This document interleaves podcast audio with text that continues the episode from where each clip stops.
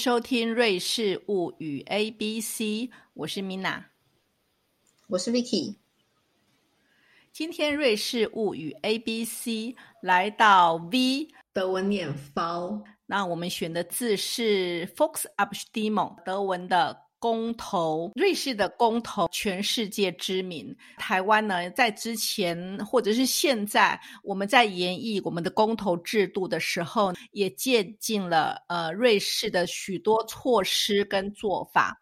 那我们今天比较集中在有趣的议题，我先就呃瑞士的公投制度稍微说一个简单的小说明。瑞士的公投分成三个呃层级，那我们比较知道的就是，嗯，瑞士的联邦的层级，还有它各邦的层级。其实它在各个地方里面呢，邻里也是有这样的公投，比较不过比较不常见。就联邦的层级的部分呢，我们又可以分成两个部分。第一个部分呢叫做 Fox Initiative，呃，我们可以把它翻成是创制。那另外一个是 referendum，那有什么差别呢？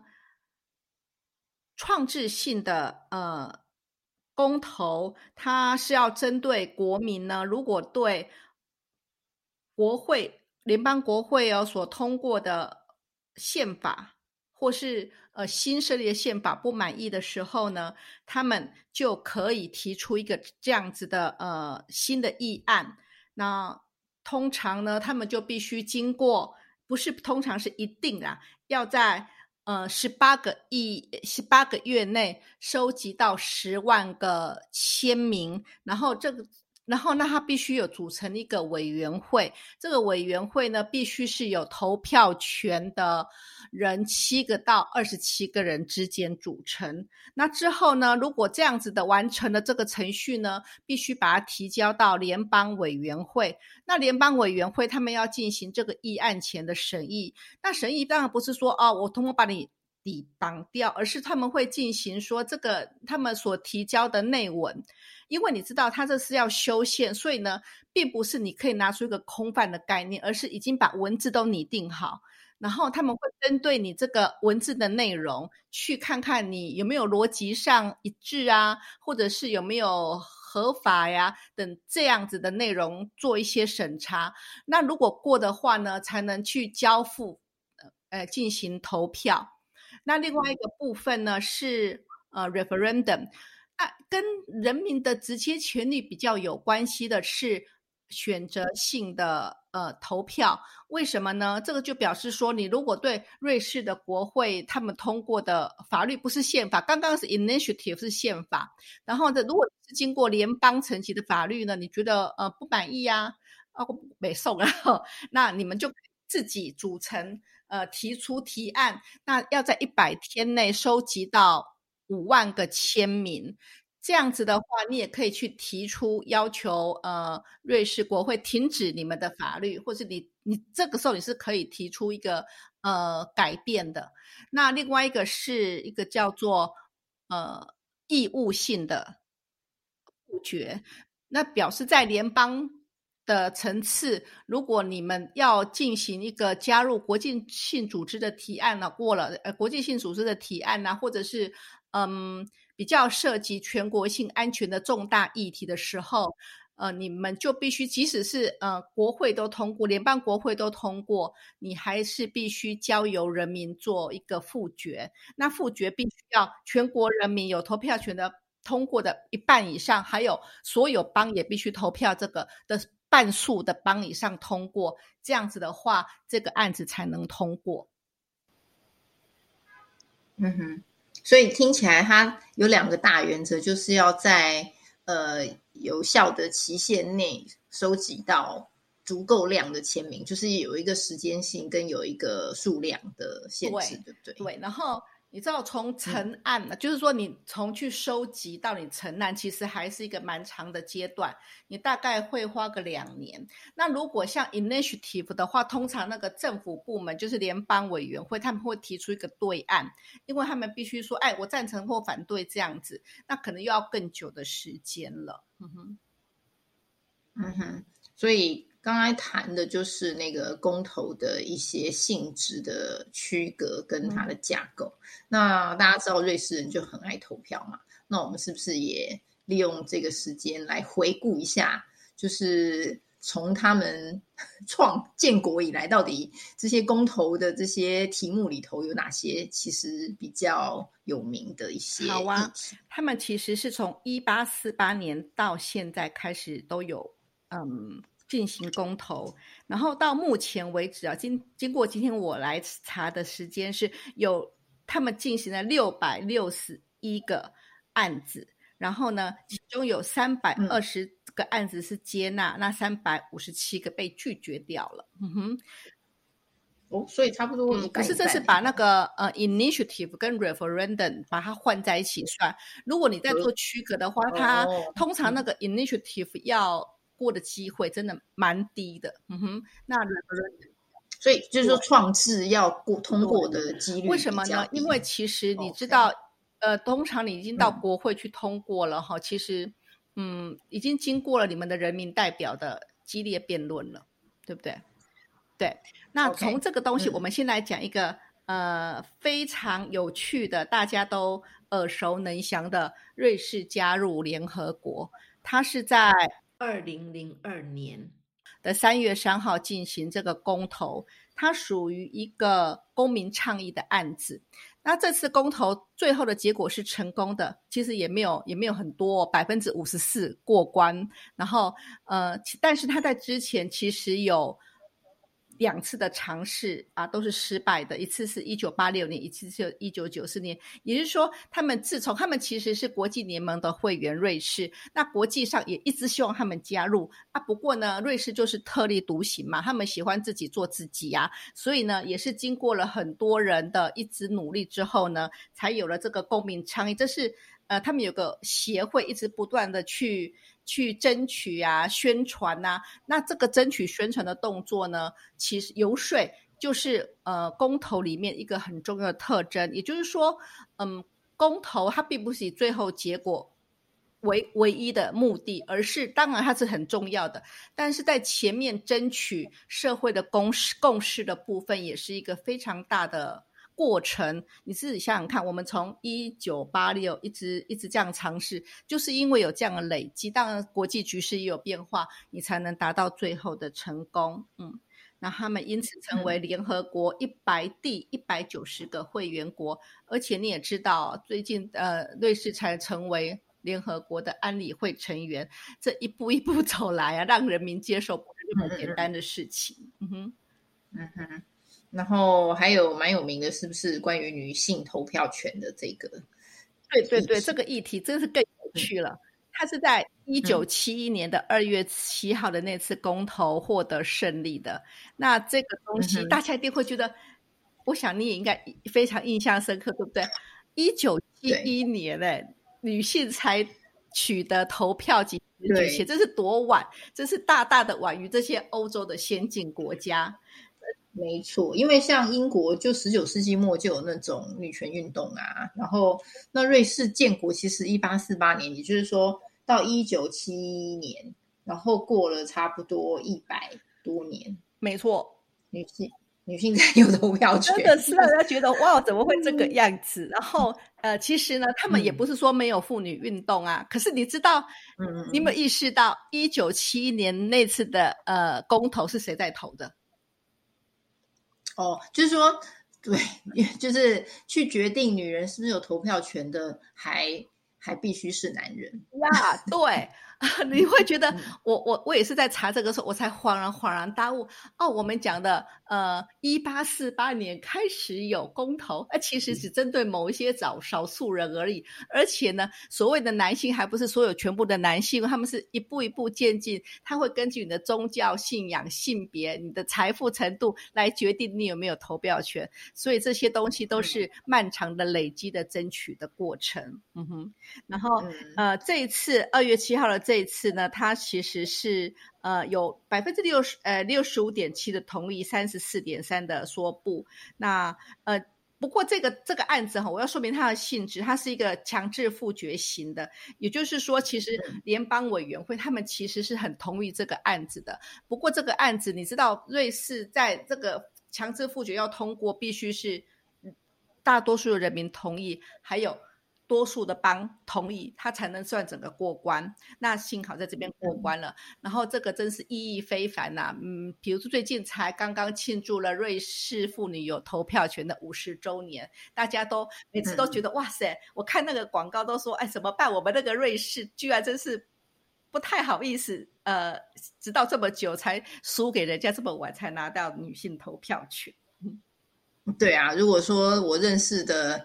这个妇女朋友就是就是不管老少提到这件事情的时候，都觉得很不，他们自己也觉得蛮不可思议的。就是说，就是形象上好像瑞士是一个非常民主的国家，但那个民主是有选择性的，就是而且是性别透过性别来筛选这样。嗯哼，那还有一个哈，我在想提到，我觉得其实嗯，也是瑞士目前它的影响深远，然后一直到目前。都影响到的呃一个公投的结果，那就是瑞士跟欧盟的关系。瑞士跟欧盟的关系，他们曾在一九九二年的十十二月六号时候那次公投决定说瑞士要不要加入，当时候被否决了。然后否决其实就差一点点，五十点三的否决，四十九点七的同意，就很逼近哦。对，非常的逼近。那嗯，也可以说呢，这次的那个，嗯，这次的公投将瑞士一分为二，因为在法语区对这个的赞成率是高达百分之七十。OK，对，嗯，然后呢，唯一大力反对的，你应该是可以猜得到是谁？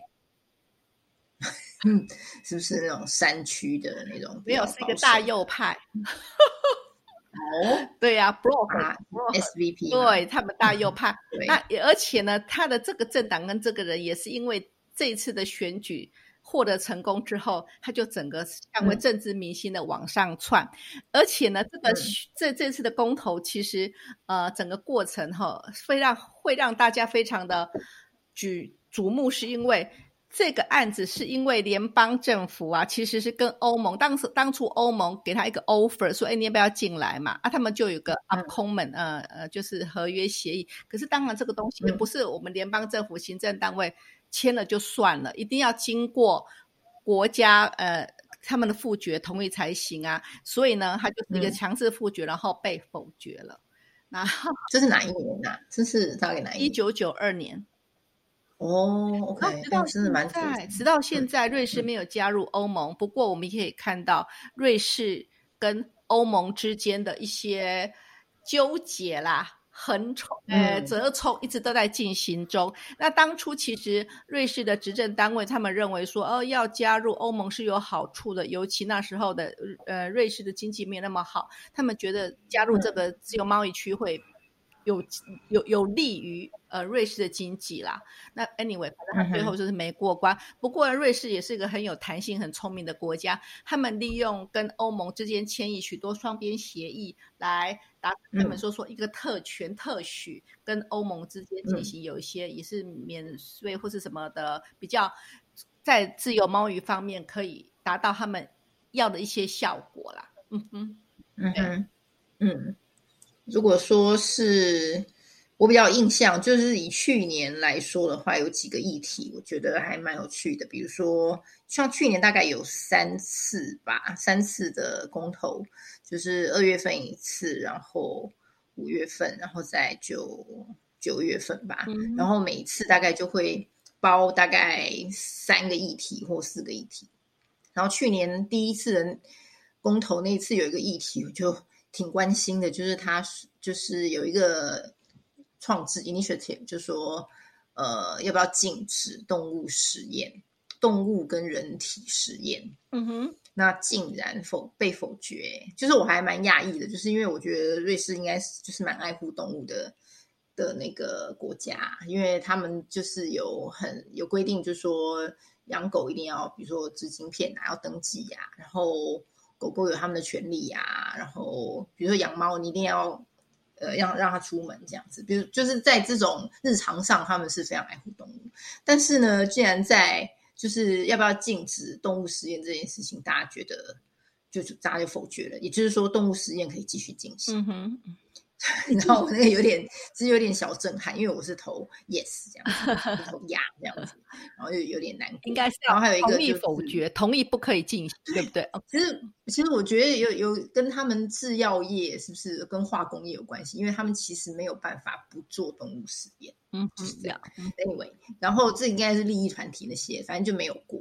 然后还有一个就是呃，这个是蛮有道理的啦，这个有过，这个就是要规范那些香烟烟草的广告来保护儿童跟青少年，这个有过。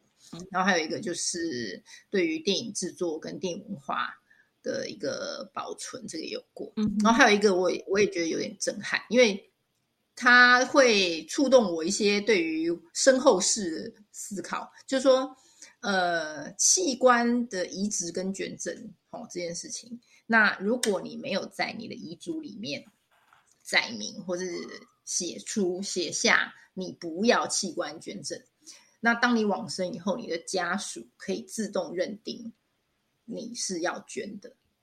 哦，所以这跟我们 那个那个，比如说亚洲人，就是觉得要留全尸啊，即便即便我们知道救人很重要，或是有很有很多人在等等着一个肝，等着一个。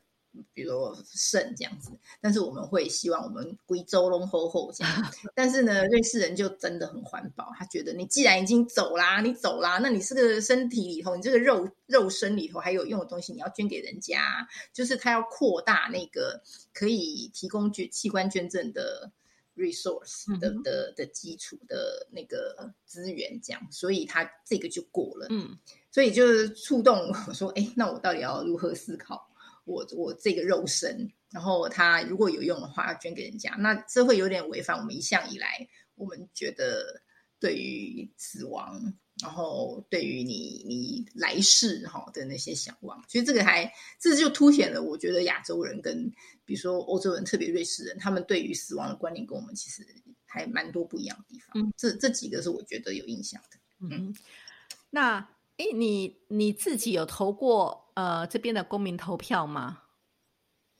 如果对我有成为公民以后，我就会定定定时的收到那个叫做，就是说通投票通知，然后他来一个信封里头就会夹着一个呃选票，就投票单以及一本小册子，然后那个小册子就是会介绍我们这次要投的。就是项目有哪些，就是哪些议题这样，然后那个那一份里头就会包着，第一个是全国性的公投，第二个就是你刚刚说那个呃邦州，嗯哼就是地区性的的的投票这样子，然后呃，它都会呃有一种很简简明的格式，它那个小册子就是在介绍那些议题跟它的实质的内涵，然后呢，呃，还有是谁提的，谁哪一个党派或者什么就政党提的这样子，然后它的所有的印刷品都是用再生纸，就是也是很环保这样。然后你就填看读完了以后呢，然后你就填好你的选票，然后你就放在原本那个信封里头，就是它就是一个回邮信封，然后你就丢到邮筒里，就完成这件事情，就是非常的家常。然后它的其实它那个小册子对于我正在学德文来说，其实也是蛮好练习，因为它的确有一些很难的字啦，然后那些大概就是要我觉得是 C one 以上才看得看得看得懂吧。然后但我就尽量啦，然后也是去理解说这个国家大多数人现在在关心什么事情。然后自自从我开始投了以后，我也去会去关心那个投票结果。然后当天或开票当天或者是隔天，你就可以在他们那个国家广播，就是国家广电的那个新闻网看到那个投票结果，然后投的很，就是都会有一些蛮蛮蛮清楚易懂的图表。那你可以看出哪些邦州或什么语区的投票倾向是怎样，然后去追踪这个动态，会很对你了解这个国家的这个时事议题很有帮助。嗯，你刚刚讲到你收到的一个请你去投票的一个文宣或者是资料手册里面会跟你说明，对不对？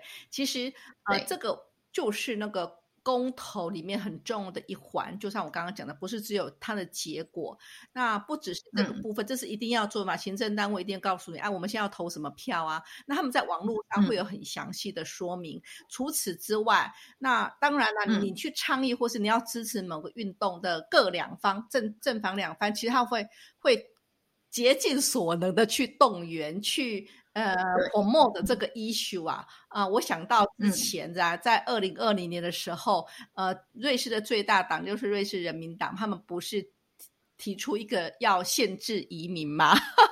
然后呢，结果呢，很多人就反对，大力反对呀。然后甚至有一部影片就太好笑了，他就是大大的嘲讽那个瑞士，说什么要限制移民啊？但是呢，我们其实是要到土耳其度假。然后呢，呃，他说我们是最美丽，可是不要在土耳其度假。然后我们这边有很多的。工的的工作人员其实来自外国啊，那你还要限制移民，然后最后这个呃结果我记得是没有通过的啦，因为是没有过。对，我是觉得你就是他们就是可以把一些个很严肃的议题，可以用一些各种方式，甚至有些大家都觉得哦，这个这个影片实在太好笑，然后让你接受说这个议题如果这么严肃的看，你好好的想思考没有错，可是现在生活就也不是他们讲的这个样子，嗯哼。我觉得那个就是全全国性的那议题，的确是会驱动我去观观察一些一些政治时事。但是地区性的议题有时候琐碎到你真的不知道要投什么哎。比如说我有一次收到一个很奇葩，就是在在把手有个墓园，其实是蛮有名、蛮历史悠久墓园。然后那墓园的门口有一排就是林荫大树，就是它它就是绿意盎然。然后那个那那次的地区性的就是。把手这个邦州的投票，就说你赞不赞成把那个某某墓园的门口那些树呃移掉，然后改建成停车场。然后我就说，哎，好，我也我也可以来好好思考。第一个就是讲，我其实我有朋友就是埋埋在这葬在那个墓园。然后呢，我我去试想我一个探访这个墓园的整个行动好了，我是想要走进一片就像绿意森林这样，然后有一种。有一种悠远、有一种沉思的心情，还是说我为了我自己方便，我需要好好就很快的停车停在门口，所以就会影响，就是它很琐碎，可是其实它也真的跟某些人生活有关吧，跟某些人的经验有关，跟某些人去去探访往生者的经验有关，所以其实也也无可不不可。我记得我也是投说保留那些树啦，对啊，因为我我觉得那毕竟是一个。就是一个绿很很绿化的环境，那我不知道为什么会有人要提说改建成停车场，就是有人非非要停在那么近的地方不愿意走路，那可能也是有可能哦，有可能是因为去探访墓园人很多都是长辈啊，然后长辈呢就可能开开车以后下车他不想走太远，所以他想要就近的停在停在墓园门口，就会就近的去看他的老朋友、他的老伴之类的，当然有可能，所以我觉得这是很琐碎的议题，可是它会勾动我很多对于。谁提这个议题，然后是基于什么样的动机？这种想象其实也蛮好。这个是我在台湾的经验，投票经验比较比较少。嗯，对你这个讲到，就是我觉得这个就是一个公投制度，让人民去可以参与政治的一个很重要的环节。其实我们社会毕竟就是要争取。共识，那也没有说谁的立场就一定是错哦，一个是对，而且它就是有个很多的地带，你从他的他的需求、他的历史经验、他的背景，他就是必须会认为是怎么样子。那我们如果要生帮我们社会一个进步或是一个比较稳定的，其实我们必须要去充分的理解。别人的想法，而不是听到别人呃一个想法，然后你的直觉反应就是反对。但也许那个他的他的想法，只是因为你没有进入他的立场去思考他的需求，这样。嗯哼，对。还有一个还有一个呃公投的议题，你应该有印象，就是说好像是要去呃就是。人民是不是有应该有最低收入啊？这个好像有上国际新闻，台湾也有报道。有啊，就说你什么都不做，没工作，但是你每个月还是会领到钱。对对对，然后这个在二零一六年的时候有进行一个空投，不过呢，瑞士这个理性的国家呢，就是把它给否决掉了，酷吧？对，然后也有可能很多人不缺钱吧。可是他们可能有些人是真的到了很认真工作，但薪但薪水就很高，所以他真的很不缺钱。他就想说，嗯，我们不应该鼓励这些好吃懒做的人，不应该发钱给他们。但会不会有有可能这样？有，可是你看，他如果可以用超高的比率经过的话哦，他他是要怎么样？表示多数人觉得说你不可以不工作，然后天外飞来一笔钱给你，然后美其名曰为基本收入。因为呃，就我们所知嘛，瑞士这边已经有很多的那种弹性工时啊，你可以做百分之二十、百分之四十、百分之六十、百分之八十、百分之百。那已经给你这么多的弹性了，你还真的一点收入都没有吗？对不对？那如果真的完全一点基本。完全一点说，我，其实你已经被纳纳入是呃福利福必须接纳福利的的一个人的的的群众里面的，他有另外一个福利系统给你了。那所以我会觉得这是一个非常理性的思考。当然前阵子疫情的时间呢，很多人又在提论这个呃讨论说是不是又要恢复那个基本收入啊？不过最近好像没有看到他的提案。嗯哼，那有规定说有一个提我就是比如说有一个。initiative，然后他当当当时投票没有过，他必须要间隔几年再重新被提起嘛？有这个规定？没有啊，呃，比如说啦，哈，曾经有一个这样子的案子啊，在呃一九七八年哈之前之后了哈，基友七八他们有一个公投，就是嗯，因为联邦委员会在一九七七年的时候过了一个叫下令时间法，为什么呢？因为呢，嗯。因为你知道那时候欧洲他们要引进那种夏令时间，那你的邻国都都引进了啊，那你要变成一个孤岛吗？对，所以联邦委员会他们是说好，那我们有个夏令时间法，但是呢，呃，在一九七八年的公投的时候呢，被否决了啊？为什么呢？因为很多的农民觉得说这不自然呐，这个不是跟我们的生活嗯不不不不不适应啊，所以他们就否决了。结果一九七八年的呃公投结果。不过之后呢，他们就不能引进那个夏季时间法。结果在一九七九年跟一九八零年的时候，那就一团混乱。你可以想想看，火车开开开开开到瑞士的时候，就变成多一个小时还半一个小时这样子。对你光是去想象那个火车时刻表要怎么样跟其他国家协调，就很麻烦。因为就是在瑞士坐火车，就是很容易就是开去法国或法国开进来或意大利或德国啊。对呀，所以你在那边自己不跟人家配合，大家都很难办事。对呀，尤其是一九八零年之后，因为一九七九年把它否决掉，一九八零年就必须遵守这个法令啊，对不对？结果呢，就是那个火车就会变成说很就很难去。去实行这个东西，结果导致瑞士铁路它必须使用一个特别的行程表，让你搞清楚。那当然，那联邦委员会就觉得这样这样不行啊！你怎么可能继续这个样子？太混乱了。所以呢，联邦委员会呢，他们还是国会还是重新，就是他们还是提案，国会又通过说不行，我们还是得引进。所以呢，一九八零年的时候就通过了这个，就是说，哎，我们还是得引进。然后呢，一九八一年的时候就实行了呃下令时间法，也就是说呢。呃，公投法其实它真的有 final say，它真的真的是可以，就是你我说了就是算了，让你实行。可是你国会啊，或是你有不同意见的国会，也许国会觉得执政者觉得这不行，你还是可以再提案。那提案之后呢，他就如果没有人反对就过了。那当然不是代表说那个你就不能再反对哦。那个联邦委员会过之后，你人民想反对还是可以反对。真的有他们还是反对，结果后来就没有过了，所以一直就保留到现在，还是有下令时间法。对，所以我们其实可以另开一集谈所谓的夏夏季时间跟冬季时间，因为我觉得我是一个数学很差的人，然后但是我觉得这个调时间这这件事情提醒我，就是爱因斯坦说时间是相对的，就是我现在就时间一天二十四小时这件事人为建构的啊，所以当当我在过夏令时间或冬季时间，我每次都要其实就是要调快一个小时跟调慢一个小时的差别，那。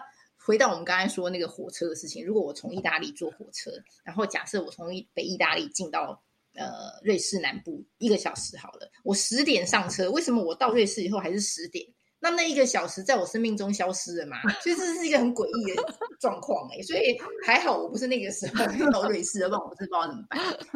对，就是这样。嗯嗯，所以他第一个他要讲的是。这个公投确实是必须被执行，可是呢，不见得说它不能被改。任何东西就是这样。刚刚联合国有讲过，它过了两都都被否决掉。所以，看你只要你觉得你是合理，就不断努力吧。那还是最后会达到一个合理、合理的比较合理的状况。但是所谓的合理，也是跟着时间啊时序会不同的呃情况而转变。那今天我们就来讲讲，我们讲完了这个呃瑞士的公投制度，那提供给大家做参考喽。嗯哼。是的。好那就这样子拜拜下次见。拜拜。